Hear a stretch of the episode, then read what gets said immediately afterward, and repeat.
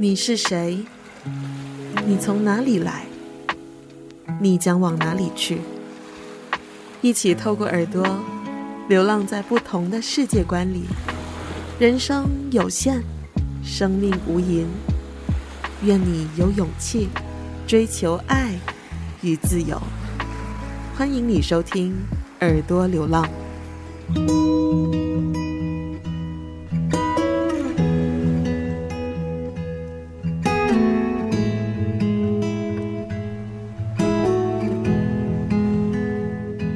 收听耳朵流浪，你好，我是轻柔。那我在那个时候呢，要开始做这个播客频道的时候，就需要一个平台跟一个管道去分享资讯嘛。那当时首先就在比较常用的社交媒体平台去做一个设置，然后我就选择了这个 Instagram。在这个资讯栏上面，我们还是需要解释一下这个平台要是要干嘛的。当时我就写了这两句话：说故事的人会找到聆听者，而在荒谬世界要持续练习发声。其实除了是想要让人家对于这个播客有一个初步的印象之外，对于我来说更像是一种提醒，就是提醒自己不要忘记想要成为一个媒体工作者的一个初衷。那如果你还没有就是关注这个耳朵流浪的 IG 呢，最新的这个资讯都会在 IG 先发布，也欢迎你就是分享给朋友们知道。那在说故事之前，我们就要先成为一个有故事的人。这一期的耳朵流浪播客就请来了一位有故事的人，他是一名热爱登山的登山者，莎莎在山上的莎莎 Mountain。莎莎，来，莎莎打个招呼。大家好，我是莎莎，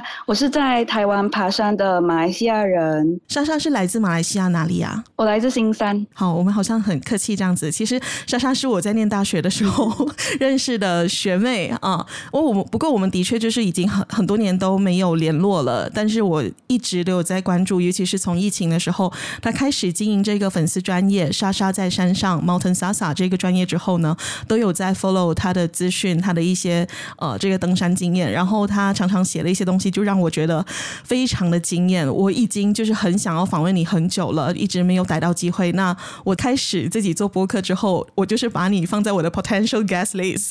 的其中一位，就是莎莎，wow, 是真的是真的，因为我很喜欢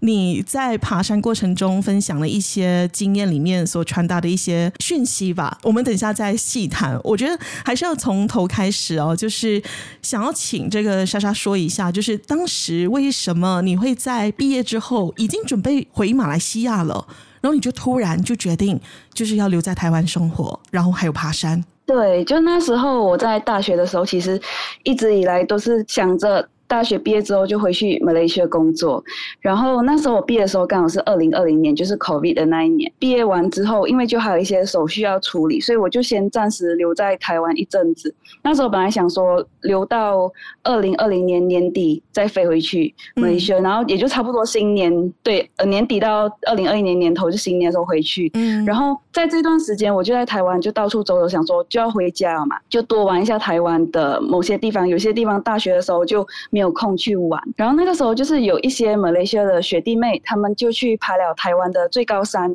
玉山。那时候其实我是原本就是一个蛮喜欢看山的风景的人，然后我就看到他们去爬这个山，我就觉得哇，好漂亮哦！看他们照片，然后我就问他们说：“哎，这个玉山是呃新手可以去爬的吗？”他们就说：“哦，就是你可能要有运动一些运动习惯，这样子其实就可以去尝试，就不会到太过难。”然后我就跟班上的一些。同学提到这件事情，然后刚好班上同学就原本有在爬山的人，他们就说：“哎，要不要一起去爬玉山？我可以带你们这样子。”我就跟另外一个马来西亚人，然后还有班上的一些人，我们就组团去爬玉山。然后那时候本来想说。爬完玉山可能就要回马来西亚。爬上玉山之后，我觉得哇，诶，台湾的那个高山真的很美，就是跟我们平地看到的完全不一样。就原本我大学的时候都是在台北，所以看到都是建筑物啊，然后最多也是上个阳明山，就是比较矮的山，然后看到的景色就还是没有像在高山上看到的这么震撼。然后我就觉得，嗯，我要继续爬山，我要至少我在回马来西亚前爬多几座山，看不一样的风景这样子。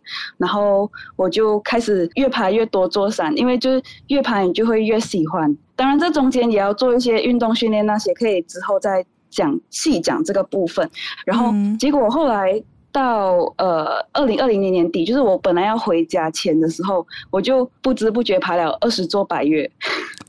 OK，这数据可能对你来讲是正常的，但是如果是跟一般人比较的话，是不是呃，这个数据是很值得震撼的？诶，其实是蛮快的。我主要有办法这么快，其实是因为我那时候没有工作，我还在等着回去马来西亚工作，所以我没有工作的情况下，我才有办法就是一直去爬，一直去爬。因为大部分人其实他们可能都很有能力，那么很有兴趣，但是会碍于工作啊，或是家里的事情啊，或者就是生活上的一些呃障碍。就没有办法，嗯、对，没有办法一直去爬山，或者是因为天气。当然我很幸运，那一段时间天气都蛮不错。像今年就是夏天，整个夏天都一直来台风，一直来台风，你也没有办法去爬这样。嗯，对。其实刚刚你有提到，就是你在爬到第一次爬到这个玉山上面，然后就被这个山上的风景所震撼。我在找你相关的一些访谈的资料的时候，就有看到一些呃文章，就有写到这个台湾是全世界高山密度最高的岛屿。这个山岳的面积是占全台土地的百分之七十。你刚才有提到，就是你在第一次爬这个主峰的时候，玉山主峰，对吧？嗯，对。嗯，那时候你是完全没有这个登山经验的。你那时候怎么样去把自己的身体去做准备好啊、呃，去做这个登山的运动呢？诶，其实我那次是算。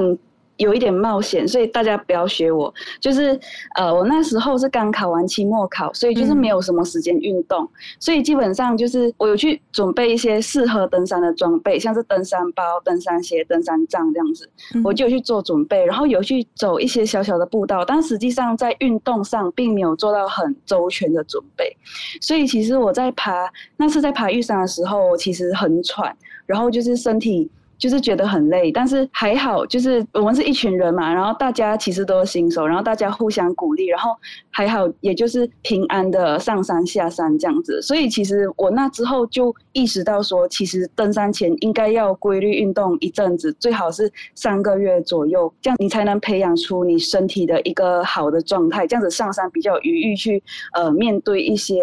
状况。因为我那次就是天气也很好。然后就是整体状况都很 OK，所以我才能够那么平安的上山下山这样子。就是一个天时地利人和的状态，让你完成了第一次，其实是很有难度的登这个玉山主峰这样的一个经验。对，然后可是我做对的一件事情是，我不是自己贸然去尝试，就是我是有经验的人。嗯带我们上去这样子，所以他也会在行前跟我们说要注意的一些事项，比如说我们有在上山前先吃大木斯，大木斯是一种吃了之后就是可以稍微预防高山症的药物，就是能够帮助预防高山症的药物。但是真正高山症会不会发生，还跟就是你前一天晚上有没有睡够啊，那一段时间有没有休息够，然后还有就是当天的一些状况会影响到会不会引发高山症。但是就我们可能会提前做一些准备。这样子，嗯，刚才你有提到，就是要让自己在登山之前有的运动，这个运动其实比较注重的，就是还是在于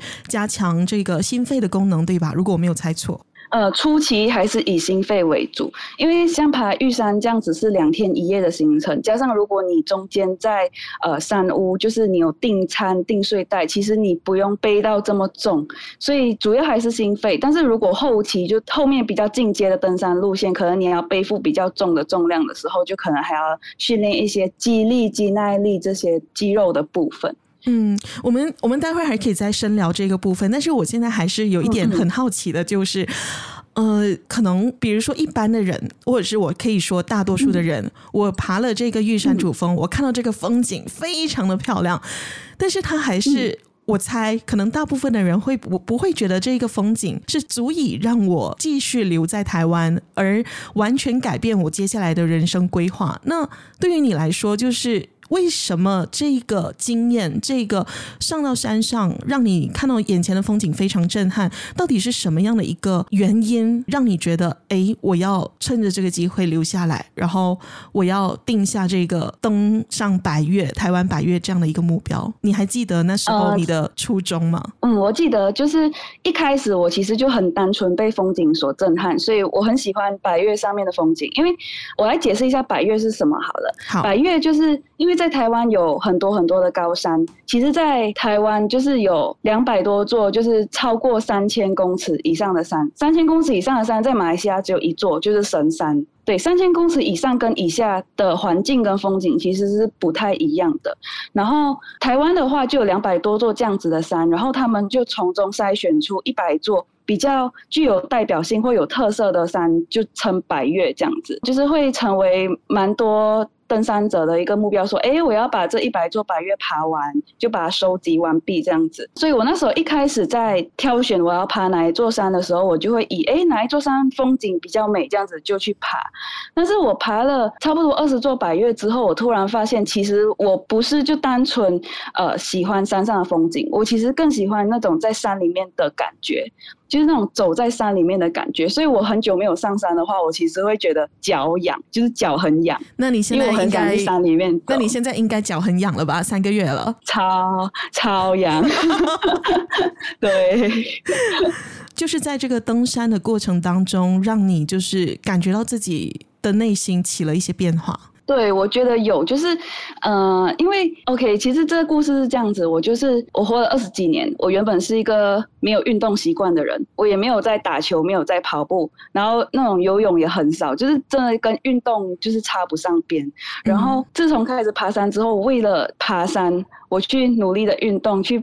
跑步去做重训，然后在这中间，我感受到我身体越来越好。我开始发现，哎，原来我身体是可以做到这样子的事情。我能够靠我的双脚走到这些地方，就会觉得自己整个呃，不管是在体力上啊，或精神状态上，整个都越来越好。所以就会觉得我真的很喜欢这种感觉，很喜欢山给我的这种感觉，就让我自己变得越来越好。所以也是这种感觉让我爱上我自己在山中的感觉。还有一点就是，我觉得还有山，就是让我爱上我自己的身体，因为我从小就是体格比较大，就骨架很大，大腿很粗，从小就觉得。啊，我这样子的身材好像就是没有这么的优雅美丽。但是自从开始爬山之后，我才发现这是上天给我的礼物。我因为有这样子的骨骼，这样子的体格，我办法背很重的重量。因为有这么粗的大腿，那那其实是满满的肌肉，所以我可以走这么远的路。对，哇，这这段真的是我在想，就是我们很常，尤其是女生，就常常会有这样的一个经验，就是我们在经验自己的身体跟看自己审视自己的身体的时候，常常是用一个。外界给我们的眼光去看待，所以刚刚你会觉得自己体格大不够优雅，这个不是你自己本身哦天生就会有这样的感觉，而是你在我们在跟外界比较了之后，我们才会觉得哎，我的是比较大的，或者是哎，我的腿是比较粗的。但是你进到了这个山林里面之后，你再开始登山之后，你才发现这一些每个人都有自己的身体的那个独特的部分。他甚至是在帮助你在登山的过程当中成为了一个助力，你反而就是退掉了这一种目光，很棒，很棒。对，就是这种感觉让我觉得我真的很喜欢山的这个环境。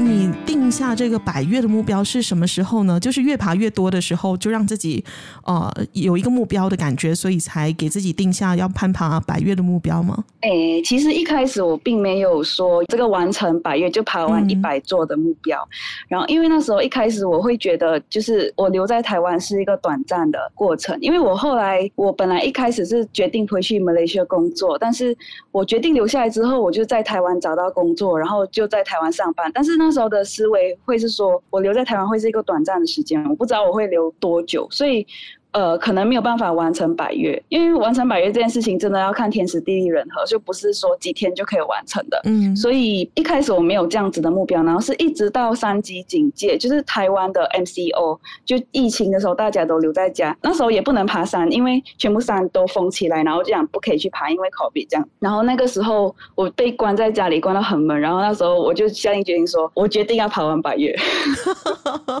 OK，就是感谢其实是那个契机。对，就那个契机，让有那让我自己有那种感觉，对，就是被关到要疯了，哦，我一定要去，真的，就是可以开放的时候，我一定要去做我很想要做跟喜欢要做的事情，所以就定下了这个目标，对，真的，对。现在从那个时候到现在，已经大概是多久了？你还记得吗？那时候到现在两年了。然后我看到你的粉丝专业上，你已经是五十八 slash 一百，对，五十八座。那你是怎么样去决定，就是说我下一座要登什么山？呃，因为是抽签吗？没做初期的时候会是以抽签为主，但是到后面，对了，Oh my God，我我随便乱讲的。对对对，所以其实我前面那二十座可以这么快爬完，其实也是因为我的抽签运刚好抽到很好抽，因为那时候我是每一个礼拜都放放放放放这样子去抽，所以就有抽中。但是到后面就是像比如说我爬了呃可能三四十座之后的百月的话，后面。最大的问题就不是抽签，因为到后面的路比较难，所以会比较少人去爬，而且常常就是会需要比较多天，就是可能你不会说一天去爬一座就下山，因为它中间它有很多座山是在中间，所以你要会从头爬到尾，所以可能你中间要爬四天、五天，甚至到七八天，所以这个时候很多人就没有办法去爬，可能就是因为能力啊，因为时间上，所以这样子就不会这么多人去抢那个位置，但是就是会你会遇到的就是哦。你会不会请不到假？你做工请不到假，或者是你遇到中间有天气不好，有台风来啊，有什么寒流来啊，然后就是你可能你很难凑到一个七八天天气都很好这样子，所以就会很难去爬那座山。OK，我们讲到这边，我觉得就是嗯，因为在收听这个播客的听众，可能很多都是在马来西亚，就是懂得华语的这些听众们嘛。我觉得还是要请莎莎给我们介绍一下，就是一般啊，以台湾的标准，或者是你知道的。国际的标准，这个登山的这个难度的分级有哪些？跟它的程度分级是怎么样的？因为我自己的话，我我比较不会用这个系统去分辨说我适不适合爬这座山。对，它是有一个系统在，但是我自己的话，因为我会去查询很多资料，然后去了解那个、嗯、那一个步道是怎么样的一个状况，嗯，对，然后就用我自己的能力去判断说，对，适不适合这样，所以。如果你要我很有系统的去，或者是很简略的去讲一个分级的东西，我觉得这个有一点困难。OK，那没关系。那我们，但是我可以介绍说，在台湾哪几条路线是适合第一次爬百越的人去尝试的。嗯，这个我这个我可以讲。可以啊，可以啊，可以说一下。好啊，那我来分享一下，就是如果你原本是有在运动，那最好是爬山前要有规律运动啊，有在运动，然后你没有爬过百越，你想尝试看看的话，有几座台湾的百越路线是可以去尝试的。第一个就是我刚刚讨论到的玉山主峰，就是我第一次去爬的。对，嗯、玉山有很多座，主峰是它其中最高的那一座，然后就是那个路线是。可以去尝试看看，然后就是我们一般上说新手可以尝试的玉山、雪山，然后还有呃另外一座叫奇莱南华，但是奇莱南华最近因为台风的关系，所以它的路已经坍塌了，所以这个什么时候会开放，要等之后官方的公告这样子，因为它坍塌的有一点严重，就可能修复要比较久。嗯，我还想请问莎莎的就是，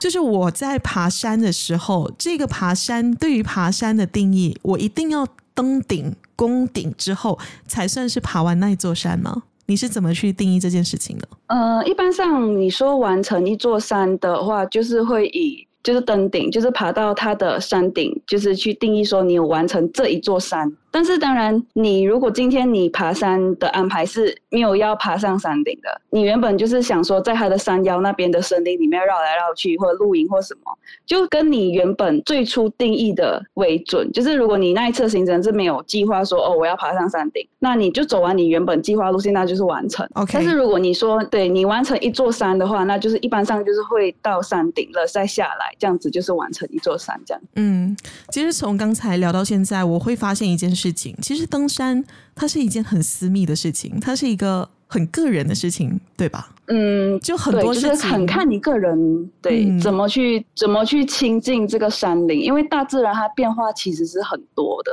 所以其实也没有说很严格说你要怎么去爬山，你要几天完成这个路线才叫标准。对，主要是看你想要你最想要追求的是什么，然后要跟着自己的生理状态、心理状态去调整整个爬山的行程。对，还有你个人的呃一些能力，对。就是比如说，如果是七八天的行程，那你可能就要背七八天的食物，背帐篷，你要背睡袋，所以你要有办法带这么多东西。因为走的时候是没有车在旁边，什么东西你都要背在身上。你这七八天会用到的东西，全部东西都要背在身上。嗯，所以我就觉得这其实爬山真的不是一件容易的事情，但是它又是一位一件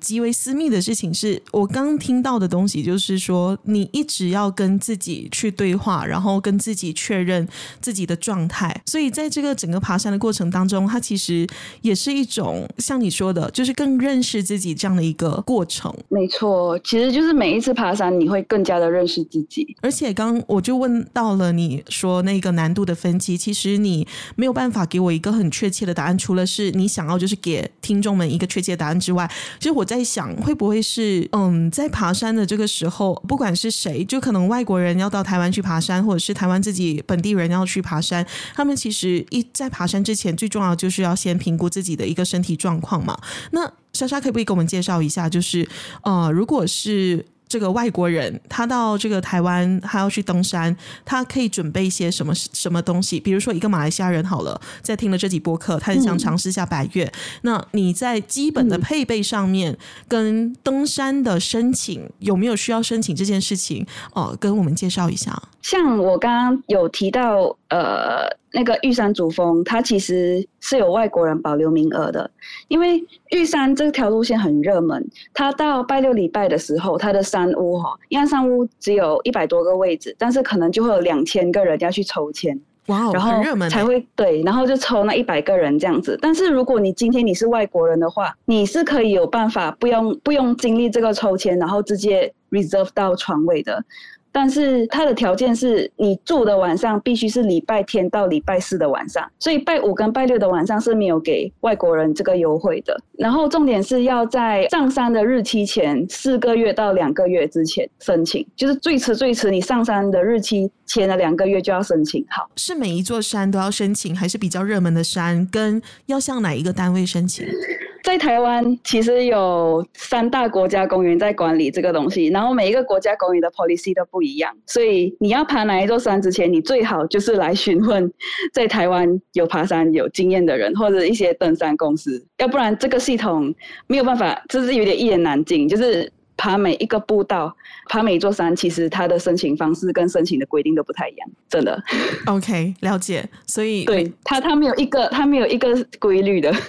嗯，所以就是要提前做好功课就对了。对，所以我刚刚提到的那个玉山主峰就是一个 example 这样子一个例子，就是说有一个这样子外国人的优惠的管道，但是并不代表每一座山都有这个管道。所以其实，嗯、呃，上次我回马来西亚的时候，有很多人来问我说，哎，他们要爬哪一座哪一座山，我都会说好，那你想要爬哪一座山，你来问我，我来跟你说要怎么去申请，或者是如果你要省麻烦的话，就是直接找台湾当地的。一些登山公司帮你申请，因为这些规定真的太复杂，就是连台湾本地没有在爬山的人也很难搞清楚，或者是刚开始爬山的人也很难搞清楚这些规定。就是要爬山爬一段时间之后，你去自己申请过，你才会去 搞清楚没到底哪一座山要怎样申请。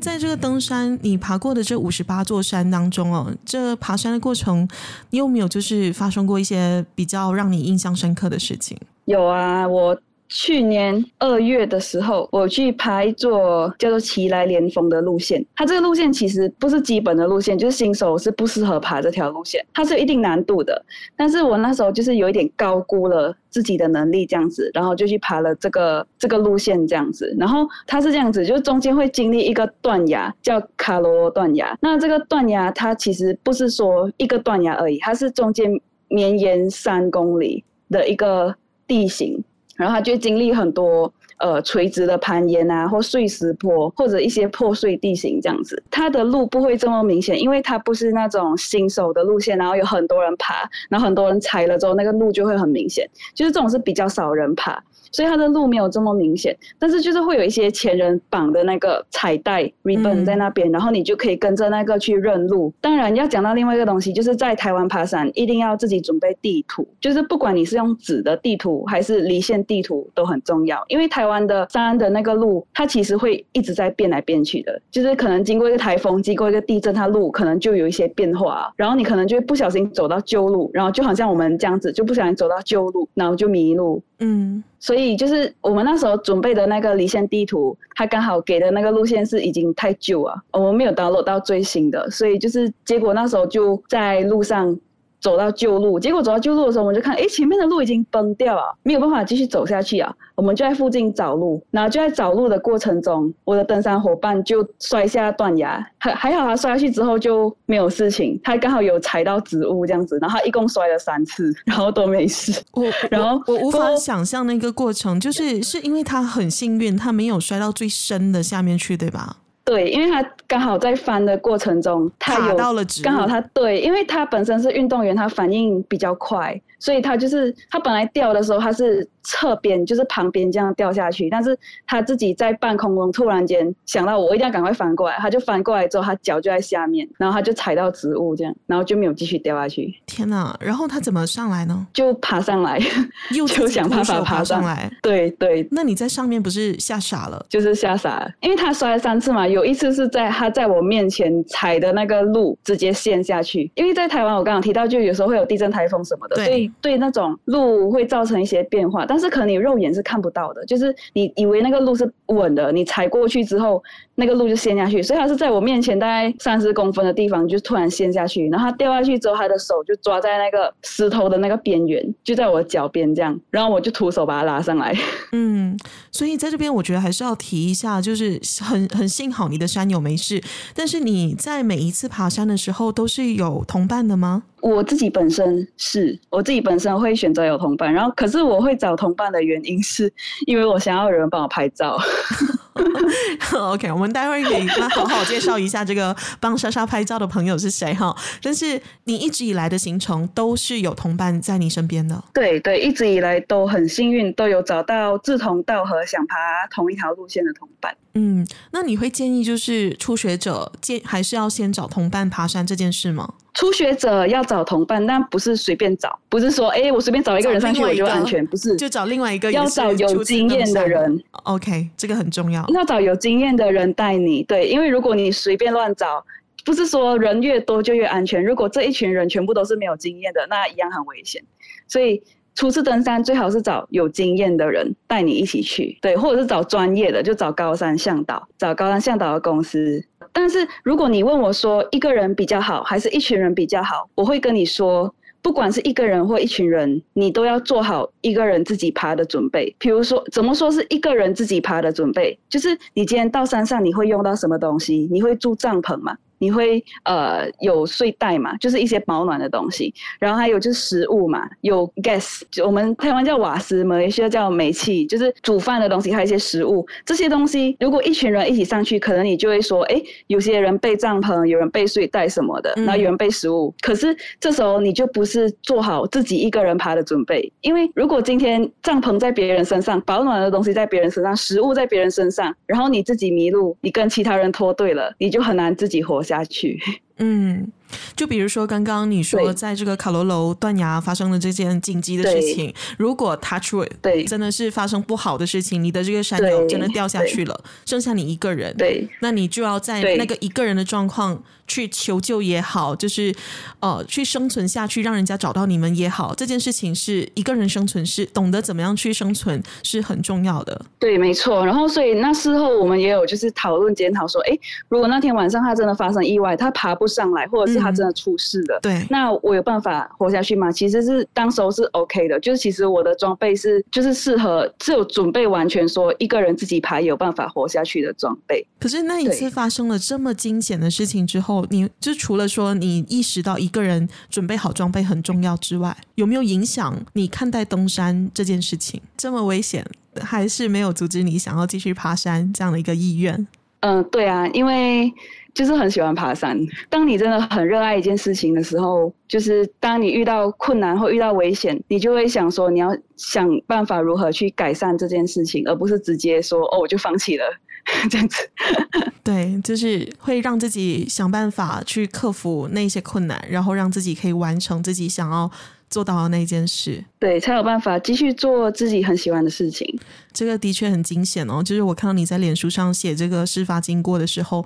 是明明是二月的事情，可是你一直到十一月才写，把这件事情完整的写出来，也可见就是你也花了一段时间去消化整理自己的。想法跟思绪吧，针对这件事。嗯，对。好，那其实我觉得在呃，你在很多的访谈里面，其实你都有提到自己作为一个女性在登山的时候可能会面对到的一些比较不方便的事情，比如说可能我们会想到的就是如厕啊，还有生理周期的时候。你觉得作为一个女性登山者，呃，比起男性登山者，在面对登山这件事情的时候是平等的吗？跟我们会不会其实作为女性，我们需要克服更多的困难，还是其实没有？就是山对大家都是平等的。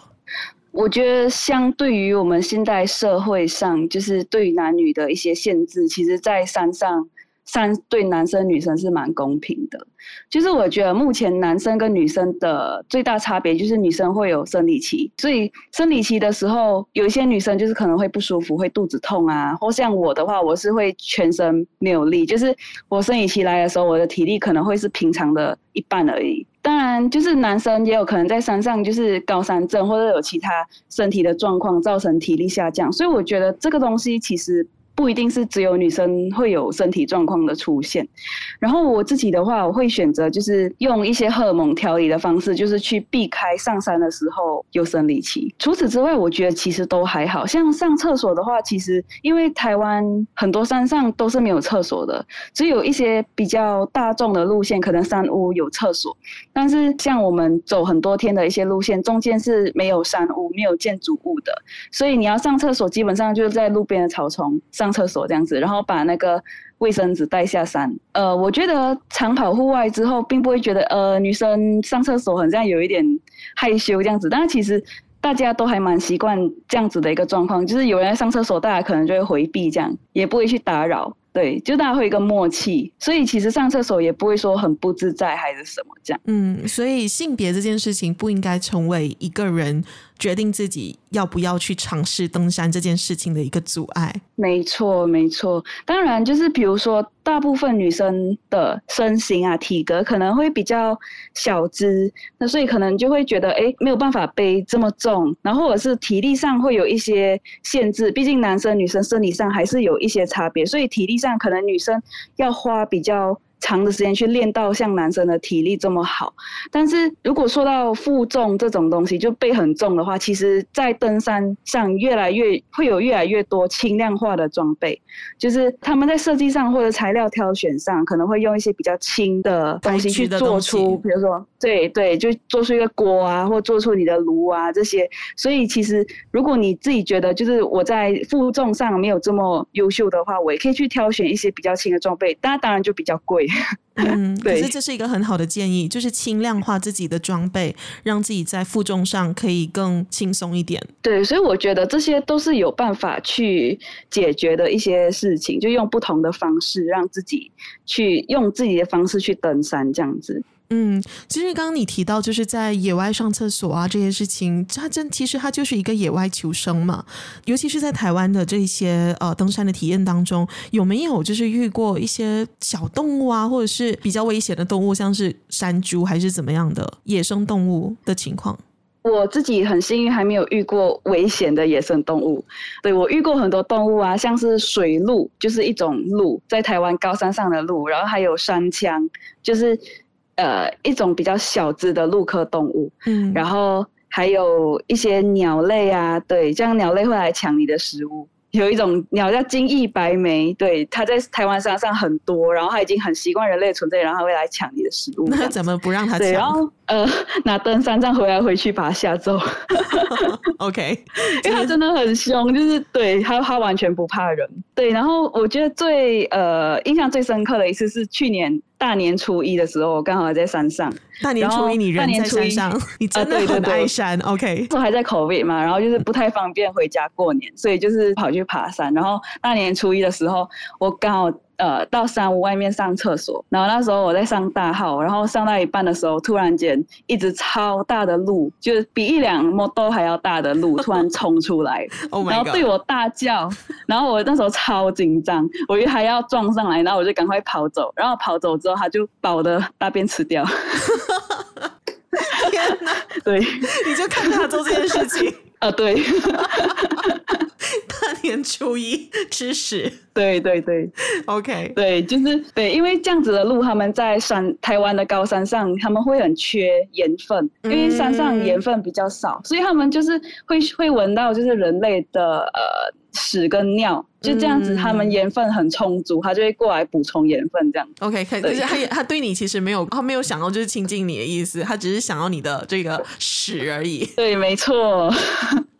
那你你那你自己在，尤其是在山上这种野外求生的这个经验，我有看到你说你其实是来自于你在中学时期，你作为女童军这件事情很有帮助，对吧？嗯、呃，我其实觉得在思维上蛮有帮助，就是对于在野外的，比如说以前女童军的时候，我们就会开始有说你要怎么打包你自己的东西，因为你背上山的东西，你他们会教你做一个防水的打包之类的，然后当然还有搭帐篷啊，然后或者是在住的地方周围你要怎么就是打理你住宿的周围这样子。当然，我觉得女童军当时候经历的状况和现在还是有差别，因为我们当时候女童军是以定点露营为主，就是在你走在一个地方你就在那边露营，跟我现在登山就是会需要一直走、一直行动的方式不太一样。所以当然，我们现在登山的话，在营地上也会比较简便。嗯，而且你在马来西亚的话，我们多少作为马来西亚的，我们在学生时期，我们会接触到一些户外活动，尤其是在进到这个热带雨林森林里面的时候啊，都会有一些呃禁忌。那在台湾登山会不会也有这种禁忌呢？就比如说你在登山的时候不能够做某些某些事情啊，就以免触怒这个山里面的有的一些我们看不到的东西之类的。其实我觉得在台湾的山上还好，没有到像我们以前在马来西亚就是露营的时候，我们可以讲，我们会讲说什么不可以叫朋友的名字啊，对，不能够转头，不可以对什么不可以带猪肉罐头什么的。但是在台湾我觉得还好。然后呃，在台湾就是爬山界有一个坊间的传说，是在台湾的山上有很多山头上会有一颗长方形的石头叫三角点。它其实那个三角点它是怎么样一个东西？就是以前。前日本时代，日本人放在那边，就是拿来量测距离，他就要量测每一个山中间的距离，所以他就有放一个长方形的石头在山顶上，所以那些石头就还留在那边。当然，就变成现在我们爬山的时候，我们爬到那边，我们就确定哦，那个就是那个就是山顶，因为它就有那个长方形的石头在那边这样子，那个叫三角点。然后就呃，台湾的。坊间传说会讲，就是不可以去踩在那个三角点上面，不然会触怒山神。但实际上，你往逻辑方面想，它是不太可能发生，因为那毕竟原本是一个量测的工具这样子。可是大家就可能还是会避免去踩在那个三角点上面这样。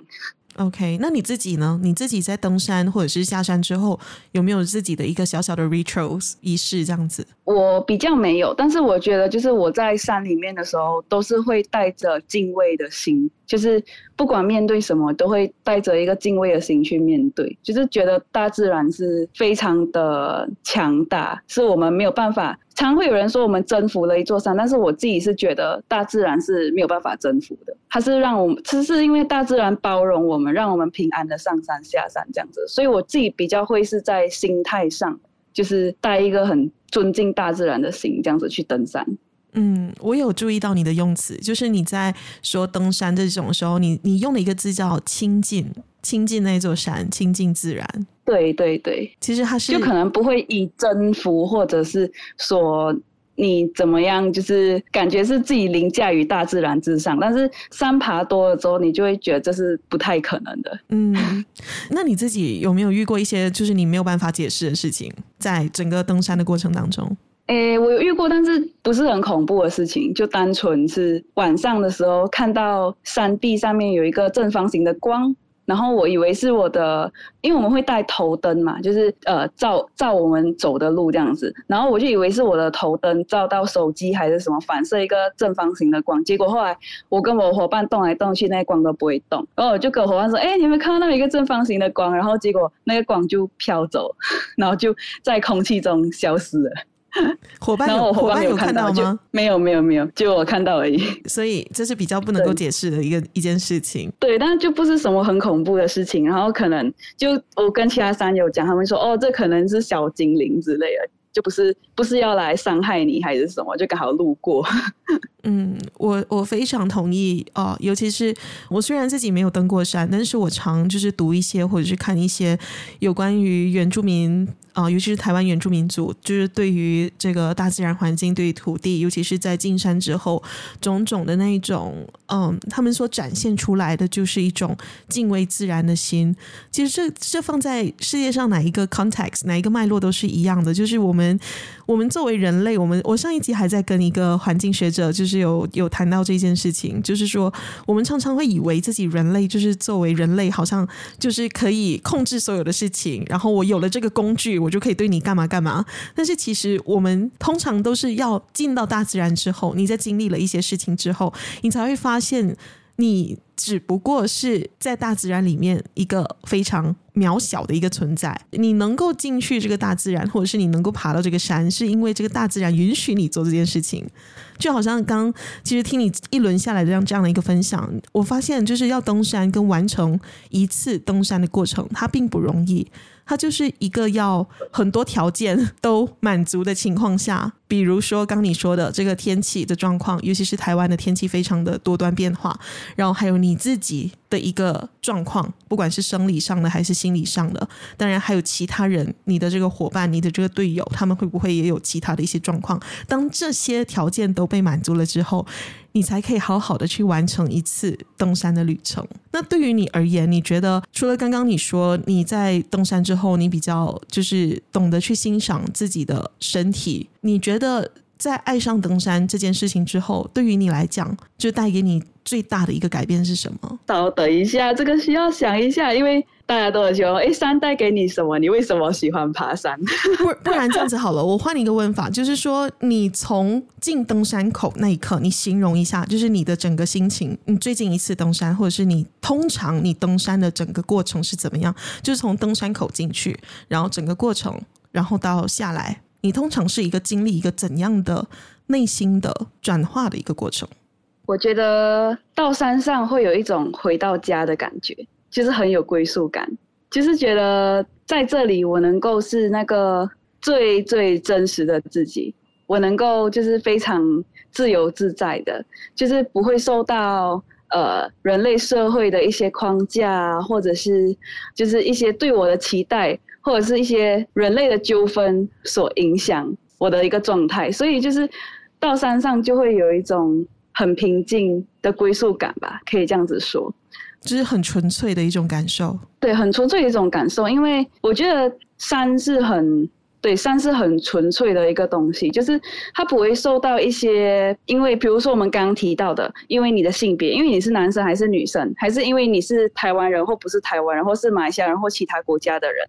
然后，或者是因为你是什么样的种族，或是因为你平常薪水多高，你是什么职业的，他不会因为这些东西所以差别对待你。你在山上的时候，不管你今天你在平地是一个有钱人，或你在平地是一个普通人，你在山上你要面对的东西都是一样的。嗯，的确是这样子。所以不管这个登山的过程再难，你还是会一次又一次的去。再去挑战自己，对对，就是有一种，就是也很喜欢那种让自己变得越来越好的感觉。我觉得这也是我在你的分享当中听到一个最大的一个呃，来自于你的一个感受，就是它其实是可以让你重新认识自己的一个过程。比如说，你刚开始的时候就觉得自己完全跟运动沾不上边。但是后来在调整了身体状况之后，哎，我可以做这件事情，哎，竟然对，就是为，其实就是因为先喜欢山，所以就开始去做后面的这些事情，让我自己更有办法，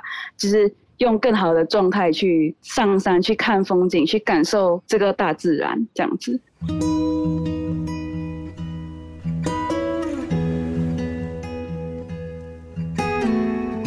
访问来到这个尾声哦，就是包括我在今天你愿意就是跟来抽空来时间来跟我做访谈，我非常非常的感谢你。其实我看到你也很积极的，就是不只是在爬山，你也把这个爬山的登山的经验分享给更多人知道。尤其你的这个贴文都会很贴心的用中文跟英文这样的一个 description 去呃介绍你爬的那一座山，你的这个登登山的过程。就是其实你为什么就是会开始想要就是在这个社群的平台上面去经营自己的这个粉丝专业，叫做莎莎在山上 Mountain Sasa，大家有兴趣一定要去关注一下。就是为什么你会开始呃想要在社群平台上面去经营这样的一个粉丝专业呢？其实这个契机，其实我原本就有这个小小的账号，就是从很早以前就是。当我开始爬了很多座山之后，我就觉得，哎，我在山上其实有拍很多照片。然后就觉得没有分享出来很可惜，因为台湾的山真的很美，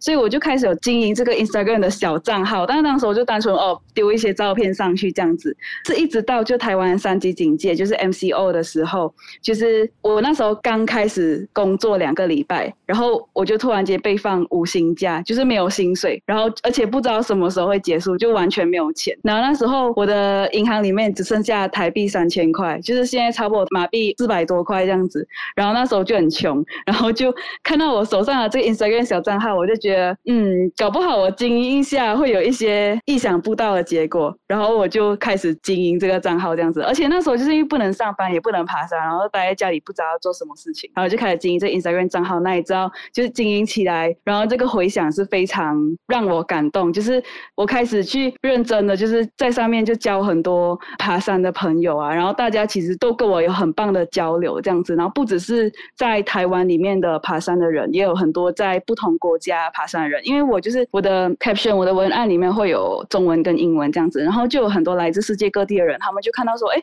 原来台湾一个这么小的岛上面原来有这么漂亮的风景，这么多高山这样子，然后大家就会觉得很惊讶，然后就跟我聊起来这样子，然后我就因为从这个过程中，我就觉得，哎，蛮特别的，然后。这个账号就越经营越多人，就是聚在一起，然后就互相交流，所以就才会成为今天他的样子这样子。嗯，而且刚刚大家有听到吗？就是他有非常多漂亮的照片呢，要分享出去。而这个漂亮的照片呢，就是由莎莎的伴侣跟山友，呃，他有一个笔名叫做御风博客，就是这个男生，他也在登山，然后他也就是在这整个莎莎爬山的过程当中陪伴莎莎的人。他除了就是你的。的摄影专属摄影之外，也是你的山友对吧？你介意就是可以说一说你们怎么认识的吗？呃，好，他原本是我的粉丝，他原本是我的粉丝，对，就是因为这个账号所以认识的。然后，因为他也有在经营自己的账号，然后就是在 Instagram 上面，就他照片拍的也很漂亮，所以我们就互相追踪，这样子就认识。嗯，然后就约约了一起去爬山，对吧？对，我们第一次爬山就一起爬。爬了十三天，第一次就爬十三天。那如果爬到一半觉得这个人讨厌怎么办？有想过这个问题吗？有，其实上山前蛮焦虑的，可是还好，我们就真的很很配合，然后就就也因为经历过这十三天之后，就更加确定说，哎，这个人是可以相处的这样子。哎呀，真棒啊！就是对于你来讲，登山这件事情真的是带给你在生命里面有很多很重要的这个转捩点，都发生在登山这件事情上。没错。那还是要回到一个可能我们在马来西亚作为一个马来西亚的华裔家庭，我们经常在做很多的决定的时候，我们很希望就是能够得到这个家人的支持。那你的家人对于你留台然后登山的决定又是怎么样去看待的呢？他们的反应，听到你说。妈，我要留下来爬山。嗯、呃，对，就是其实讲到爬山这些事情，都是非常有风险的，嗯、所以就是家人其实也会，就是心里会担心，但是又不得不放手的感觉。然后，呃，对于留台这件事情，其实他们一开始是蛮期待我回去的，可是后来就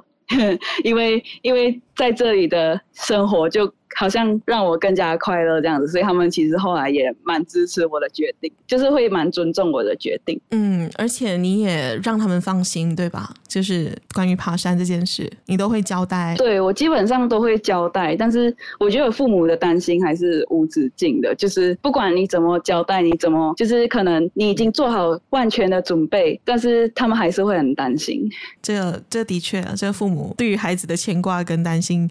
哦，我们能够做的就是把自己的生活过好，就好像你每天啊，就是在这个社交媒体平台上面有很好的一直都在跟大家做交流，包括你最近还呃回到了马来西亚，去到了台湾的这个展，是你可以跟我们说一说这个经验吗？就是是什么样的一个活动？呃，其实就是台湾有一个中华民国对外贸易协会，就是一个半政府的一个组织。他们因为现在这个政府它有一个叫新南向政策，就是会往东南亚还有印度，就是各个国家去推广台湾的品牌。所以他们每一年都会就是去这些国家举办台湾的形象展，然后就会有很多台湾的品牌，就是在政府的补助底下去这个展上面就是布置展览，去推广台湾这里的一些。呃，企业就是可以让看，诶，当地的一些公司要不要跟这些企业合作这样子。但是因为之前呃，因为 COVID，就是这两三年来都比较没有办法办实体的展览，之前都是 online 的。但是今年就好不容易可以出去办展了。然后他们今年的展就是在马来西亚的展，就邀请了我。去到现场做分享这样子，主要是因为他们今他们每一年的展都会有一个新的主题。那今年的主题他们是想要用登山这个东西去形容，说我们这几年在疫情当中，我们又很努力的去创造更高的价值，就是在不管是在两个地方，就台台湾跟马来西亚总的交流，或者是商业贸易上，都在想办法，就是攀上更高的高峰。所以他们想用登山这个。主题去连接两个地方的人民的关系，这样子，所以就就找到了我去做分享。嗯，因为刚好你也是作为一个马来西亚人，你也熟悉这边的整个社会环境的状况是怎么样。对对对，好，那今天呢，在耳朵流浪播客平台呢，我们邀请到的这位访谈嘉宾，他是莎莎在山上 Mountain Sasa 的这个粉丝专业的负责人，或者是他就是莎莎本人啊、呃。他现在有在这个 Facebook、脸书跟 IG 是这两个地方吗？你你你有在 YouTube 上面经营东西吗？目前还没有.因为要上班，没有时间剪。影片，可是有拍有拍影片，有有拍很多素材，但是就还没有剪。没没关系，可以期待一下。好，那就请就是所有，如果你在听着这一期播客，然后你第一次听到这个莎莎的登山体验，然后你也感觉到你非常想要关注有关于登山的资讯，尤其是关于台湾登山的资讯，你可以就是到莎莎的脸书跟 IG 的平台，莎莎在山上 Mountain Sasa，而这个莎莎呢是呃沙子。的沙不没有草字头的这个沙哦，莎莎在山上去寻找他这个呃这个社群平台，然后去关注。呃，相信就是如果你对于这个台湾的这个登山资讯想要了解更多的话，其实也可以私讯你，对吧，莎莎？可以，没有问题，都可以来问我。然后我们也有在带团，所以可以来询问看看。如果是带外国人的团也 OK 吗？OK 啊，OK 啊。好，就是如果你有这这一方面的服务的需要的话，也可以就是透过莎莎的这个脸书跟 IG 的专业，莎莎在身上去联络到莎莎。好，那最后的话，我我还是想就是请莎莎，就是可能最最后给一个建议好了，就是说，如果现在正在听播客的人，正在听这一集期数的人，他很想要尝试登山这件事情，但是他跟你当初的你一样，就是完全没有任何的经验，甚至是完全也没有这个运动的这个呃过去的一个体能上面这样的一个累积。对于一个想要尝试登山的人，你给他的这个忠告跟建议是什么呢？你想要对他说些什么？先开始运动。先开始规律的运动，这样子你会有更有余裕的去享受山的美。最重要是你原本就有一个很喜欢大自然的心，因为上山之后你会遇到很多样的困难，很多的状况都是会要靠你的热情。会要会要靠你的兴趣去应付它的，因为如果你原本就对大自然，就是可能对自然户外活动这些东西没有没有兴趣的话，可能你去到之后，你就会觉得，呃，为什么不能冲凉？很多天不能冲凉，为什么吃东西要坐在地上什么的，这些一些困惑。OK，那莎莎接下来有什么样的一个规划吗？就是会继续去把这个百岳去完成，对吧？嗯，对。可是要再安排看看，因为刚好这两个月才在身体还在休养，然后好刚好也有其他计划要忙碌，所以有可能会到十一月左右才有办法继续去爬新的百岳。就可能呃，最近还是会去爬一些之前爬过的，对。但是要到新的百岳，可能会要到十一月才能继续更新。OK，这是莎莎目前的一个最近的一些规划。那今天真的非常谢谢你，就是来到这个耳朵流浪的播客来做客，然后来跟我分享你这几年的一个登山经验。然后我在这边也深深深深的祝福你接下来的旅程都是顺利的，然后你一样这么享受、这么热爱登山这件事情。谢谢莎莎。谢谢。